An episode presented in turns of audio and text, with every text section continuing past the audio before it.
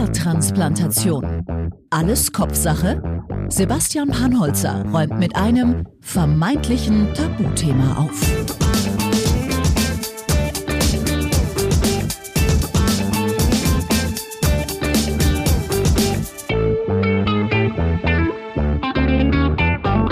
Willkommen zum Podcast Haartransplantation alles Kopfsache. Und ich fange gleich mal an mit einem Geständnis, denn äh, mittlerweile ist bei mir zumindest relativ viel Zeit vergangen. Letzte Woche kam für euch ja in Folge 7 mein vierter Monat dran und jetzt in Folge 8 bin ich schon in einem kleinen Zeitsprung nach vorne gekommen und bin im siebten Monat. Tatsächlich ist gar nicht so wahnsinnig viel passiert in den letzten Monaten. Deswegen habe ich da ein kleines Päuschen gemacht. Ähm, dazu bin ich umgezogen und alles drum und dran. Deswegen war es zeitlich da auch etwas schwierig. Aber wie gesagt, es hat sich nicht viel getan. Ähm, aber mittlerweile bin ich an einem Punkt angekommen. Es war Jahreswechsel äh, zu 2020 und ich dachte mir so, das zweite Halbjahr beginnt äh, nach der OP und vielleicht sollte ich irgendwann doch mal anfangen, meine Haare wachsen zu lassen. Ich habe es ja wirklich bisher immer abrasiert, am Anfang dann noch schön brav mit der Schere geschnitten, dann nach einigen Monaten mit der Maschine einfach drüber, weil ich mir, ja, ich, ich habe mich nicht wohlgefühlt. Also es war, ich habe es mal versucht wachsen zu lassen, ich glaube so im November, Dezember 2019 und ich fand es irgendwie so flusig einfach noch und war noch nicht so ganz happy und also es war noch nicht so ganz das, was ich mir vorgestellt habe und ich habe mich unwohl gefühlt, deswegen habe ich es abrasiert. So, jetzt äh, ist aber mittlerweile Januar, Ende Januar und ich dachte mir, wenn ich jetzt zu meinem Geburtstag, was ja dann quasi ein Jahr dann rum ist, eine normale Frisur haben möchte, sollte ich vielleicht irgendwann doch mal anfangen lassen, ähm, die Haare zu wachsen und so ist es jetzt und ähm, ihr seht es ja gleich vielleicht auf Instagram, wenn ihr da auf mein Profil guckt, sebastian.panholzer, dass sie jetzt schon ein Stückchen länger geworden sind. Ich hatte immer so auf 8 Millimeter oder so und sie wachsen. Und ich werde tatsächlich auch jetzt immer mehr von Leuten angesprochen. Ich finde es jetzt so ganz okay so mittlerweile. Ich bin echt gespannt, wie sich entwickelt und ähm, ich hatte nach sechs Monaten mit der Klinik kurz Kontakt. Da hieß es eben, hey, du, es wird sich noch voll viel tun im nächsten halben Jahr. Es ist ja erst Halbzeit und äh, darauf setze ich auch ein bisschen. Ich bin einfach sehr gespannt, wie es sich noch entwickelt. Und da ich nicht recht viel mehr zu erzählen habe darüber, würde ich sagen, warten wir noch kurz auf meinen Gast. Der dürfte eigentlich jeden Moment kommen und ich verrate nur so viel. Ich bin sehr gespannt, wie es heute wird, denn ich glaube, er wird auch meinen Kopf heute mal ein bisschen unter die Lupe nehmen, denn mein Gast, der gleich kommt, der hat da ziemlich Ahnung davon und es ist so quasi sein tägliches Geschäft, Haartransplantation. So. Geht's jetzt schon los? es, es, geht schon, es geht schon los, ja. Es geht weiter mit der achten Folge vom Podcast Haartransplantation, alles Kopfsache. Du musst das Mikro bloß auch an deinen Mund halten, weil so, sonst ja. hört man dich nicht. So, Weißt du was, stell dich doch bitte gerne einfach mal selber vor. Wer bist du denn eigentlich? Ja, erstmal danke, dass ich hier kommen durfte. Ja, äh, mein Name ist Hakan Chan. Ich bin Fachberater für Haartransplantation, habe insgesamt bis dato für zwei äh, gute Kliniken in Deutschland gearbeitet.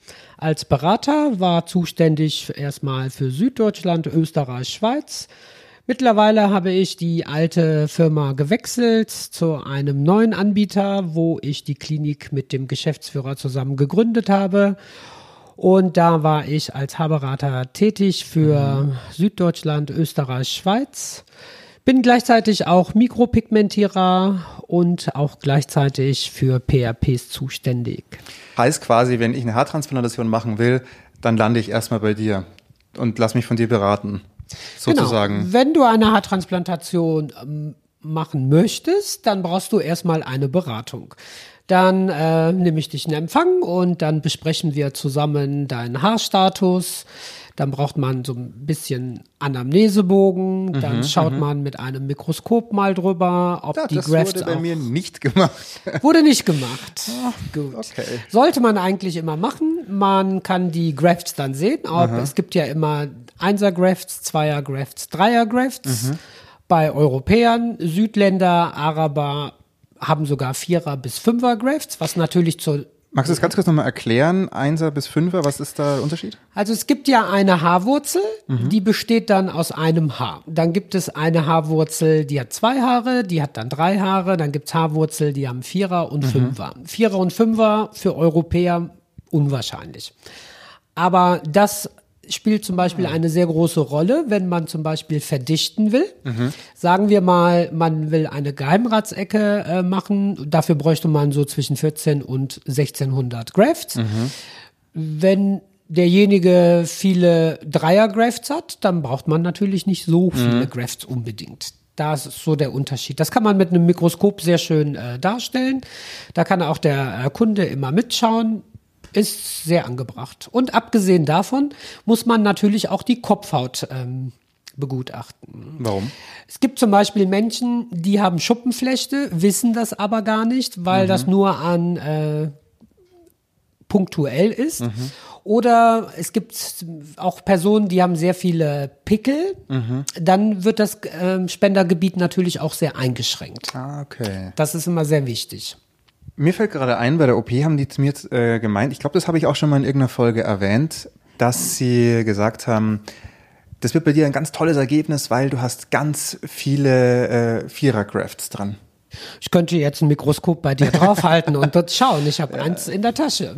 Wollen wir das kurz mal machen? Das können wir machen. Das machen wir doch mal kurz. Dann müssen wir aber kurz unterbrechen. Dann hol mal kurz dein, dein, dein äh, Mikroskop. Ich unterhalte die Leute hier in, das, in der Zeit einfach in einer One-Man-Show. Und ähm, ja, erzähl einfach, dass ihr alles, was ihr hier auch so ähm, hört, auch natürlich auf Instagram sehen könnt. Soll ich Licht anmachen eigentlich? So, Hackern ist schon wieder hier, das ging jetzt aber schnell. Das war mal eine kurze One-Man-Show. So, jetzt bin ich aber gespannt. Er hat jetzt hier ein kleines Mikroskop, das ist wirklich sehr klein, und versucht gerade über sein Handy. Ach, das machst du aufs Handy, äh, steckst mhm. es oben drauf. Und da ist jetzt wie so eine kleine Taschenlampe. Ach, Krass. Ach, das geht über die Kamera. Mhm. Das ist ja Hightech. So. Ich halte sie jetzt, aber ich, ich kann es dir auch hinhalten. Ja, du kannst, du kannst ja. So, ich habe jetzt mal mein Mikroskop auf mein Handy gesteckt und schaue ihm jetzt mal über sein Spendergebiet. Mhm. Da hat der Sebastian Einser-Graft, Zweier-Graft sehe ich. Dreier-Grafts gibt es auch, aber nicht so viele. Aha. Spannend, es wird das erste Mal gemacht, sieben Monate nach der Haartransplantation. Vierer Grafts hat er definitiv nichts. Tja. Es sei denn, die, die Klinik hat ihm die alle rausgenommen, was ich aber nicht glaube, weil seine Haartransplantation nach sieben Monaten zwar gut aussieht, aber wenn die Vierer-Grafts genommen hätten, wäre er schon sehr gut abgedichtet. Also Vierer-Grafts gibt es hier nicht. Mhm. Zum Beweis machen wir mal Fotos. Ah, wow.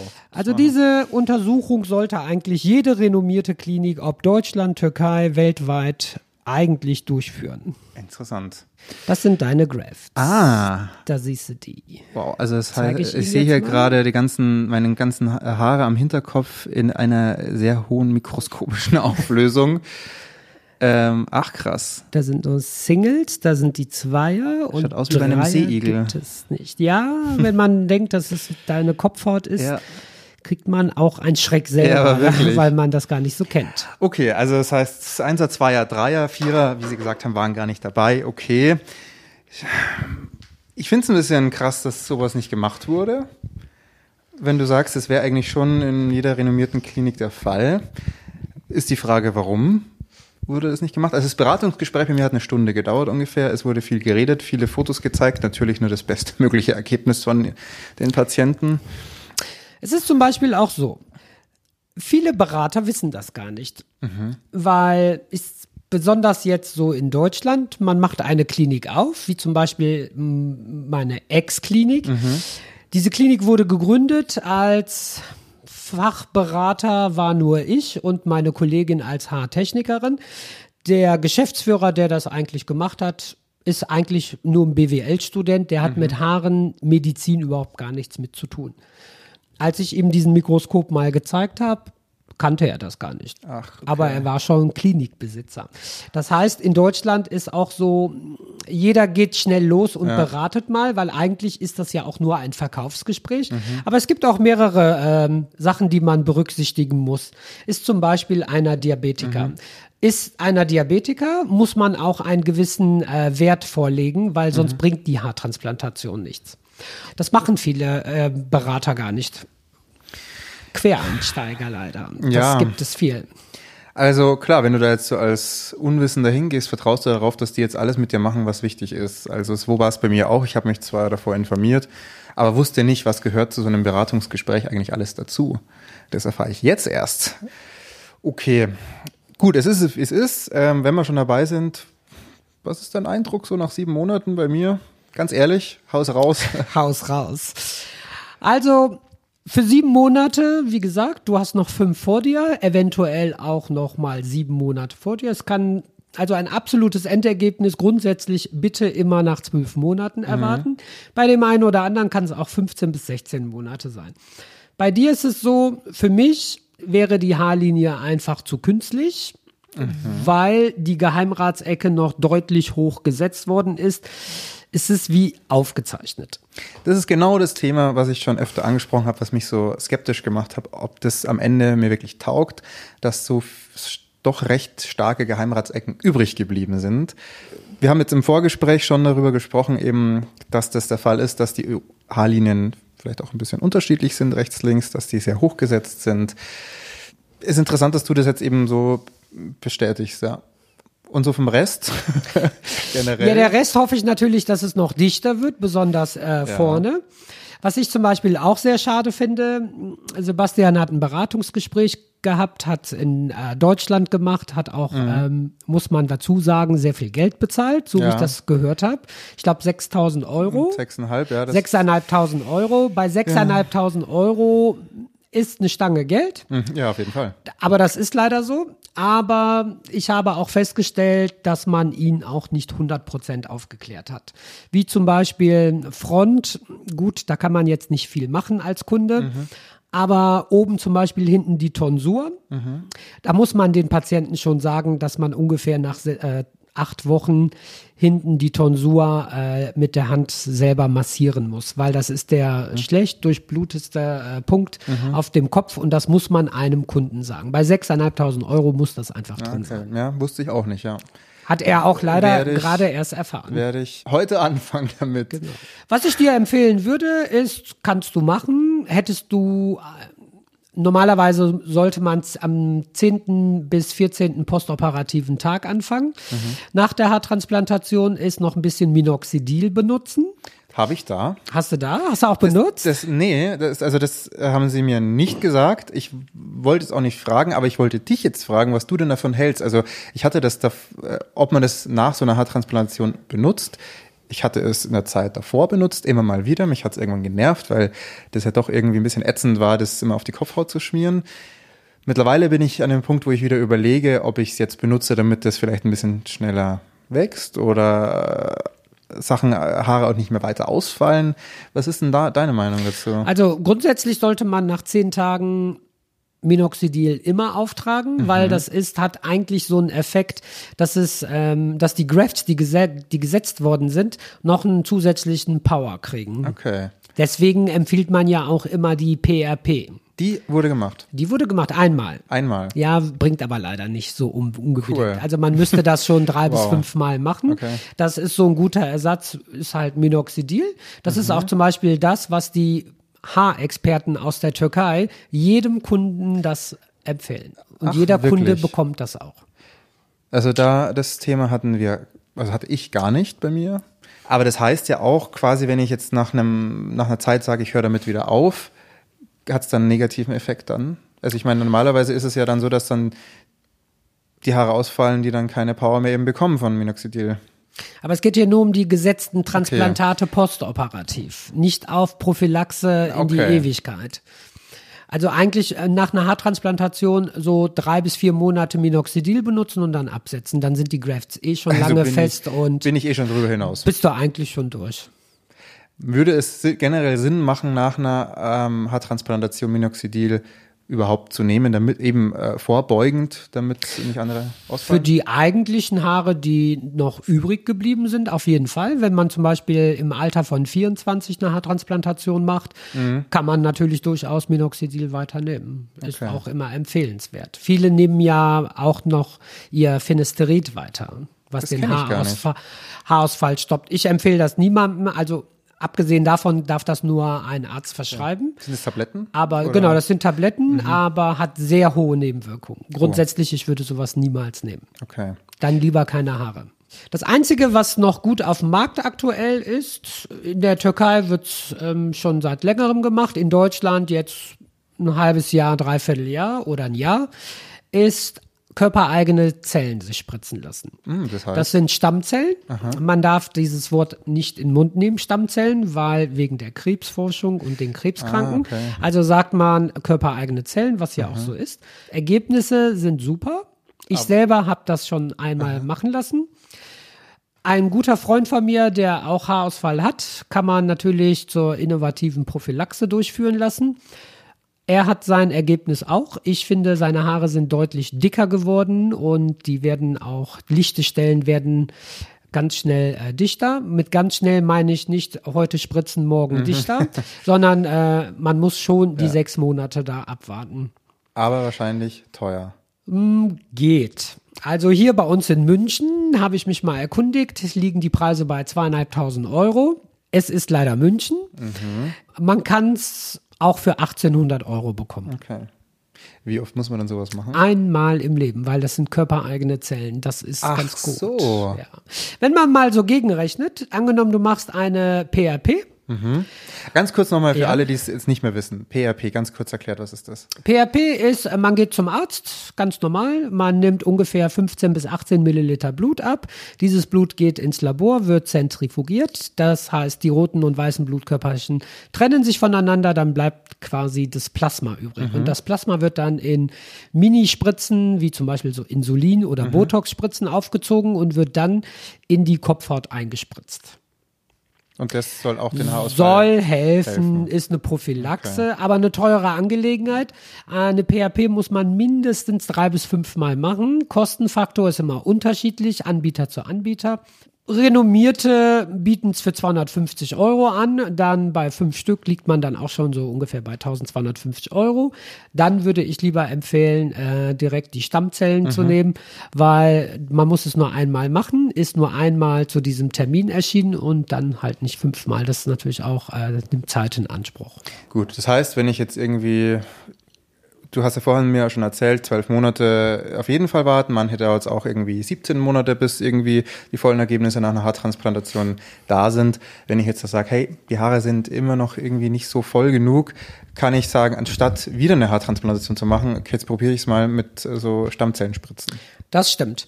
Der Hersteller ähm, garantiert eine 90-prozentige Erfolgsquote, mhm. die meiner Meinung nach sehr, sehr hoch angesetzt ist ich habe das auch mal hinterfragt, aber der Hersteller sagt, nein, bei Stammzellen mhm. garantieren wir 90 Prozent Erfolgsquote. Okay. Ich würde gerne mit dir auch noch ähm, über ein ganz bestimmtes Thema reden. Du kennst dich ja in, mit Haartransplantationen nicht nur in Deutschland aus, sondern auch in der Türkei. Was ist denn für dich so der Unterschied zwischen Deutschland und der Türkei in puncto Haartransplantation?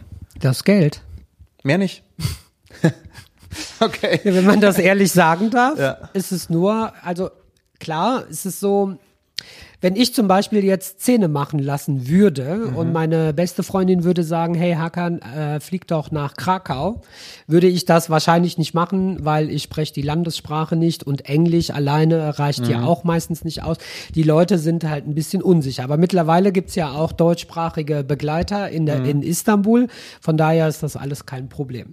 Von der Qualität liegen die in Istanbul, wenn man eine gute renommierte Klinik gefunden hat, auf jeden Fall besser.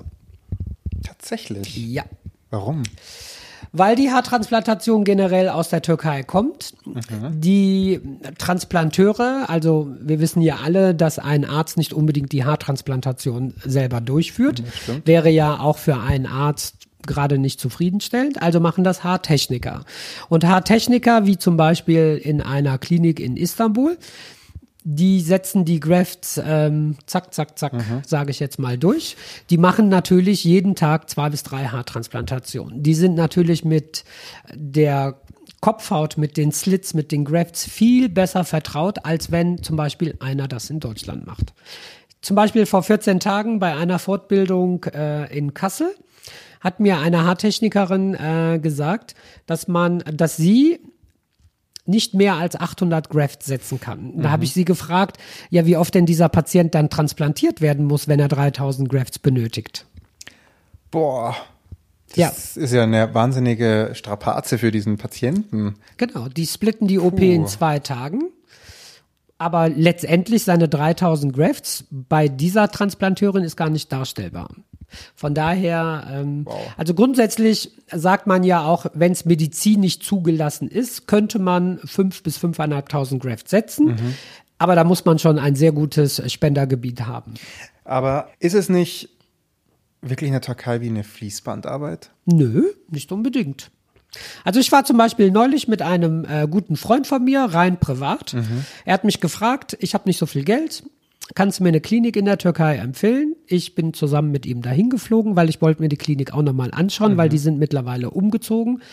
Und er hat bekommen insgesamt 5000 Grafts. Was viel ist. Was viel ist, aber er selber ist aber auch Pakistani. Mhm. Er hat sehr gute Haare. Ah, okay, ja. Und das Ganze wurde in sieben Stunden knapp erledigt mit Check-in, Check-out.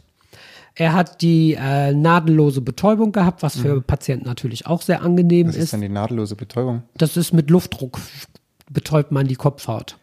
Was? So was gibt's? Also was gibt's auch? Meine, meine, die Spritzen in meine Kopfhaut waren das Schlimmste an der ganzen OP. Das war gebrannt wie Hölle. Bei meiner Haartransplantation war es genauso. Ich dachte, ich muss sterben. Alles aber danach war nicht ansatzweise so schlimm, aber okay, ja. ich merke, es gibt eine Und das ist so der Unterschied. Die Türken in der Hinsicht sind halt deutlich äh, fortgeschrittener. Okay. Das ist halt einfach so. Aber man muss auch unterscheiden.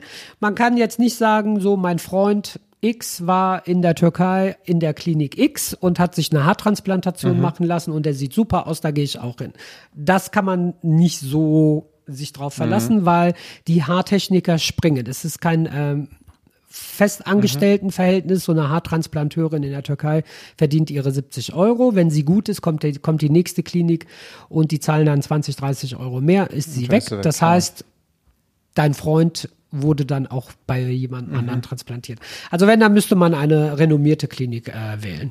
Wenn ich jetzt mich mit dem Thema noch gar nicht auskenne und äh, gesetzt im Fall, ich habe einfach auch nicht die Kohle zu sagen, ich gehe jetzt hier in Deutschland in eine Klinik, was ja jetzt nicht, wie du gerade erzählt hast, unbedingt besser sein muss. Äh, ganz im Gegenteil. Wie finde ich denn in der Türkei eine Klinik, die gut ist? Wie gehe ich denn da vor? Also ich sag mal so, grundsätzlich Google-Bewertungen sind gut. Allerdings, wenn jetzt 25 Google-Bewertungen sind und davon sind ähm, drei nicht gut, 22 sind top, immer mit einer 5, wäre schon vorsichtig, ist wahrscheinlich manipuliert. Mhm. So gesehen, Google-Bewertungen würde ich mir immer durchlesen, wenn eine Klinik 500 Google-Bewertungen hat im Grunde genommen fast alle gut sind. Zwischendurch gibt's immer mal mhm. äh, was, das haben wir, kennen wir ja alle. Ich würde mir einfach mal grundsätzlich mal informieren, der Eigentümer dieser Klinik ein Arzt ist, ob das mit Stammpersonal äh, mhm. gearbeitet wird, würde dann vielleicht mal schauen, wer so als Vorher-Nachher-Bilder, wie viele da sind, wie viele Ergebnisse da sind, ob Patientenfeedbacks kommen und so weiter. Ein bisschen nach Gefühl muss man dann auch gehen. Aber ist es nicht so, dass die dann auf ihren Klinikseiten vor allem dann die besten Ergebnisse dann nur draufstellen? Ist ja klar. Ja, aber es gibt auch zum Beispiel eine Klinik in Istanbul, da taucht immer wieder ein Arzt auf. Mhm. Und wenn man diesen Arzt dann mal bei Google googelt, dann siehst du auch den Arzt für Zähne zuständig, für plastische zuständig, dann ist er da in der Klinik, hier in der Klinik. Das ist natürlich total unseriös. Okay. Ne? Ja, ich möchte klar. jetzt auch hier keine Namen nennen, nee, ne? natürlich, aber ein ähm, bisschen so recherchieren mhm. muss man schon. Es gibt ja auch Social-Media-Gruppen, wo man mal anfragen kann. Kann man sich ja auch mal erkundigen. Mhm. Also es heißt, so hast du es mir vorhin gesagt, äh, für dich gäbe es eigentlich keinen wirklichen Grund, in Deutschland so eine Haartransplantation zu machen. Nee, also in Deutschland ist das ja so, ich meine, ich arbeite ja selber in Deutschland, mhm. arbeite ja auch für eine deutsche Firma. Mhm. Und es ist ja so, es kommt immer darauf an, ähm, wie die Klinik ist. Mhm. Besonders wie der Berater ist. Zum Beispiel bei mir ist es so, der Kunde kommt, ich berate ihn. Er muss auch an dem Tag, das ist ja alles unverbindlich und kostenfrei. Mhm. Er geht ganz normal nach Hause. Wir tauschen Telefonnummern aus. Ich schreibe die Kunden meistens zwei, drei Tage später mal an, ob es noch Fragen gibt. Dann sagen wir mal, es ergibt sich ein OP-Termin, den man dann äh, zusammen gefunden hat. Und die Nachsorge viele Kliniken brechen ja die Nachsorge ab, indem man, indem der Kunde seine OP bezahlt hat, gemacht hat mhm. und dann wird die Antworten bisschen schleppend. Das ist so der Klassiker auch in Deutschland. In der Türkei ist das wahrscheinlich auch so, das will ich gar nicht äh, behaupten. Mhm. Aber wichtig ist natürlich auch, wenn der Patient nach Hause geht, zum Beispiel bei mir ist das so, ich mache alles über WhatsApp. Mhm. Der Patient kann mich auch am Wochenende, wenn er Probleme hat, irgendwelche Fragen hat, über WhatsApp auch viel schneller ein Bild oder ein Video senden und dann kriegt er von mir ja. sofort die Antwort. Wäre ich selber überfordert mit einer Frage, habe ich immer einen Arzt als Backup. Okay. Die Nachsorge, das war genau bei mir so der Grund oder mit einer der Gründe, warum ich gesagt habe, ich möchte eben nicht in die Türkei, weil ich bin ja dann in Deutschland, ich bin ja dann hier, wo die Klinik ist. Also da wurde ich doch mittlerweile echt, wie man so schön sagt, eines Besseren belehrt, weil es kam danach nichts mehr Großartiges. Ich verstehe auch, du, was willst du auch danach großartig irgendwie engst betreut, betreut werden, weil es, es muss ja auch erstmal alles heilen, es muss alles mal wachsen das macht ja der Körper erstmal eh von alleine. Schau mal, wir machen mal einen Test. Du hast deine Haartransplantation gemacht, nicht mhm. in Bayern. Nee. Oh, genau. Und du hast dann die OP gemacht, hast eine Nacht geschlafen. Nee, ich habe die OP gemacht und bin dann sofort nach Hause gefahren. So. Das heißt, du hast deine erste Haarwäsche alleine gemacht. Genau. Hast du sie richtig gemacht? Weißt du das? Weiß das die Klinik, ob du das richtig gemacht hast? Das weiß die Klinik nicht. Weißt du das? Ich habe eine Anleitung bekommen. Ja. Aber das war alles. Das war alles. Zum Beispiel in der Türkei beinhaltet, ähm, du fliegst in die Türkei, du wirst äh, der Klinik oder du triffst das, die Crew in der mhm. Klinik und dann bekommst du deine Haartransplantation. Mhm. Du gehst dann ins Hotel, du gehst aber am anderen Morgen in die Klinik und die führen mit dir gemeinsam die erste Haarwäsche durch. Hm. Das macht eigentlich jede Klinik in der Türkei. Nur nicht in Deutschland. Die Frage ist, warum? Mhm. Die, und die kassieren doch noch das Dreifache fast ab. Ja. Die meisten äh, Kliniken haben zum Beispiel gar kein Waschbecken. Obwohl hm. die sich ja eigentlich bei den Preisen ein Waschbecken aus Blattgold leisten könnten. Das ist leider so. Ja, in der Türkei kriegst du zum Beispiel in der Klinik, wo ich jetzt war mit diesem Freund, mhm. er hat die Tabletten bekommen, er hat einen Schaum bekommen, weil es wird ja erstmal ein Schaum aufgetragen, damit mhm. die Grafts, wo da bildet sich ja die Kruste. Mhm. Und die Kruste ist ja der Sekundenkleber für die Grafts. Genau. Und das muss sich ja auf eine natürliche Art Lösen. auflösen. Genau. genau. In Deutschland zum Beispiel jede zweite Klinik, das weiß ich, nehmen äh, ganz normale Billigprodukte, was jetzt nicht verkehrt ist. Ich will das nicht äh, mhm. schlecht reden, ist meistens von Sebamed, die Lotion, die kostet 2,50 Euro. Ich wollte das kriegen die Kunden. Sagen, ja, das ist ähm, aber so. Sebamed. Ja, ist, äh, und die kriegen ein ganz normales pH-neutrales Shampoo. Genau. Muss noch nicht mal Sebamed sein, kann DM Hausmarke sein. Mhm. Dem Patienten wird das mitgegeben bei 6.500 Euro. In Istanbul zum Beispiel kriegst du wirklich ein Shampoo es ist auch so eine Firmenmarke, kann ich sagen, weil da hat keiner was mit zu tun. Ist Evocaptil. Ist ein super Produkt äh, für Nachhaartransplantation. Mhm. Ist in Deutschland nicht äh, Zugelassen? Nicht, nee, ist Oder schon zugelassen. Man kann sie halt hier nicht kaufen. Okay. Ich denke mal, irgendwann kommt das. Dann hast du diesen schönen Schaum drauf mhm. und dann machen sie mit dir schön die Haarwäsche. Die erklären dir das dann auch. Zum Beispiel in der Türkei ist es so, das empfehle ich zum Beispiel auch immer, nicht den Duschkopf drauf zu halten, mhm. sondern einfach eine 1,5 leere PET-Flasche zu nehmen, das mit lauwarmem Wasser zu füllen, einmal an die Stirn halten, den Kopf nach hinten senken und dann läuft das Wasser drüber. Mhm. So. Hm. Wie hast du es gemacht? Mit Duschkopf? So. Ja. Siehst du? Aber den habe ich zwar sehr weit entfernt gehabt von ja. meinem Kopf, dass, es, dass der Wasserdruck nicht so hart ankommt. Aber ähm, ja. Aber jetzt kommt's. Zum Beispiel sagt man ja auch nach einer Haartransplantation ungefähr die ersten zwei, drei Tage, da sind die Grafts ja noch nicht fest. Mhm. Wenn du rausgehst, bitte nicht bei Regen. Weil Regentropfen ja, übt klar. ja auch einen Druck aus. Ja, wusste ich nicht, aber macht Sinn, ja. Und dann einen Duschkopf vom Weiten drauf zu halten, halte ich mal so. Ah ja. Ne? Das sind halt ah, so Sachen, da sind, sind, die Türken so, halt Profi ja, drin. Okay, ne? also ich habe, glaube ich, in der ersten Folge war es darüber gesprochen, dass ich mich einfach hier in Deutschland irgendwie einfach wohler fühle, dass es eine Gefühlsentscheidung war, warum ich in Deutschland die Haartransplantation machen habe lassen und ähm, weil ich mir gedacht habe, okay, du bist hier quasi zu Hause, das ist alles näher. Mittlerweile sehe ich das doch ein bisschen anders nicht jetzt nur durch unser Gespräch, durch unser Gespräch vielleicht ist doch noch mehr, aber ich will jetzt nicht sagen, dass ich das jetzt bereue, dass ich das hier in, in Deutschland gemacht habe, auf gar keinen Fall. Ich bin bis jetzt mit dem Ergebnis halbwegs zufrieden. Ich hoffe, dass das natürlich sich noch verbessert, wie du schon sagst, dass es dichter wird und äh, mal gucken, eben wie sich so verwächst und entwickelt. Es ist ja auch noch eine Weile hin, es sind ja jetzt erst nicht mal sieben Monate vergangen. Ähm, aber ich glaube, würde ich es nochmal machen, so etwas, würde ich es nicht mehr in Deutschland machen. Ja, vielleicht hast du auch einfach, ähm, ja, wie soll ich das sagen? Wir haben ja nicht gesagt, in welcher Klinik du warst. Also nee. vielleicht hast du auch einfach nur einen, vielleicht hast du auch nur die falsche Klinik getroffen. Ich finde jetzt zum Beispiel, du hattest 2500 Grafts, mhm, genau. 6500 Euro, genau. ist auch in Deutschland übertrieben. Also ich verkaufe es teilweise in Deutschland unterschiedlich. Ich kann das ja ein bisschen selber einschätzen, aber ich finde so zweieinhalbtausend Grafts, 5000 mhm. ist okay. Also man kann in Deutschland wirklich auch sehr gute Haartransplantationen machen. Die meisten Kliniken, muss man jetzt auch fairerweise sagen, wird das Personal, also die Haartechniker, mhm. werden einmal im Monat nach Deutschland eingeflogen. Aus der Türkei. Aus der Türkei. Alle verdienen Geld. Also ich möchte das ähm, gar nicht, also klar, 6.500 Euro viel Geld, mein Gott, ja. Es ist jetzt zum Glück kein Ergebnis, was äh, schiefgelaufen ist. Auf, das finde ich auf gar nein, keinen Fall. Auf gar keinen Fall. Nein. Und ähm, wir haben vorhin darüber geredet, wir können sie ansprechen, dass eben ähm, die Haarlinien rechts und links, das hatte ich vorhin eben gerade schon gesagt, nicht ganz korrekt sind.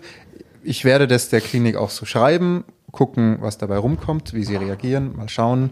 Das hatte ich ja schon ganz am Anfang in den ersten Folgen gesagt, dass wenn mir die Haarlinie zu hoch ist und die Geheimratsecken einfach noch zu präsent, dass ich mich da melden werde. Andere würden für diese Geheimratsecken, die ich habe, jetzt erstmal eine Haartransplantation machen lassen. Da gehen nochmal, äh, ja, auf jeden Fall nochmal 700 in jede Ecke rein, die ja, man eben. nicht gemacht hat. Ja. Und abgesehen davon bist du ja auch mit einer ganz anderen Erwartung dorthin gegangen. Ja. Und eigentlich hat man diese ja. Erwartung gar nicht erfüllt und hat dir gesagt, das würde ja künstlich aussehen. Eben, ich habe ja darauf vertraut. Klar, also was willst du machen? Du kommst dahin, kennst dich nicht wirklich aus und dann sagt dir jemand, hey, ich mache dir die Haarlinie so und so, weil ähm, so sieht es natürlich aus. Und als ich dann gesagt habe, ja, aber so hätte ich es doch gerne und es wäre doch viel besser.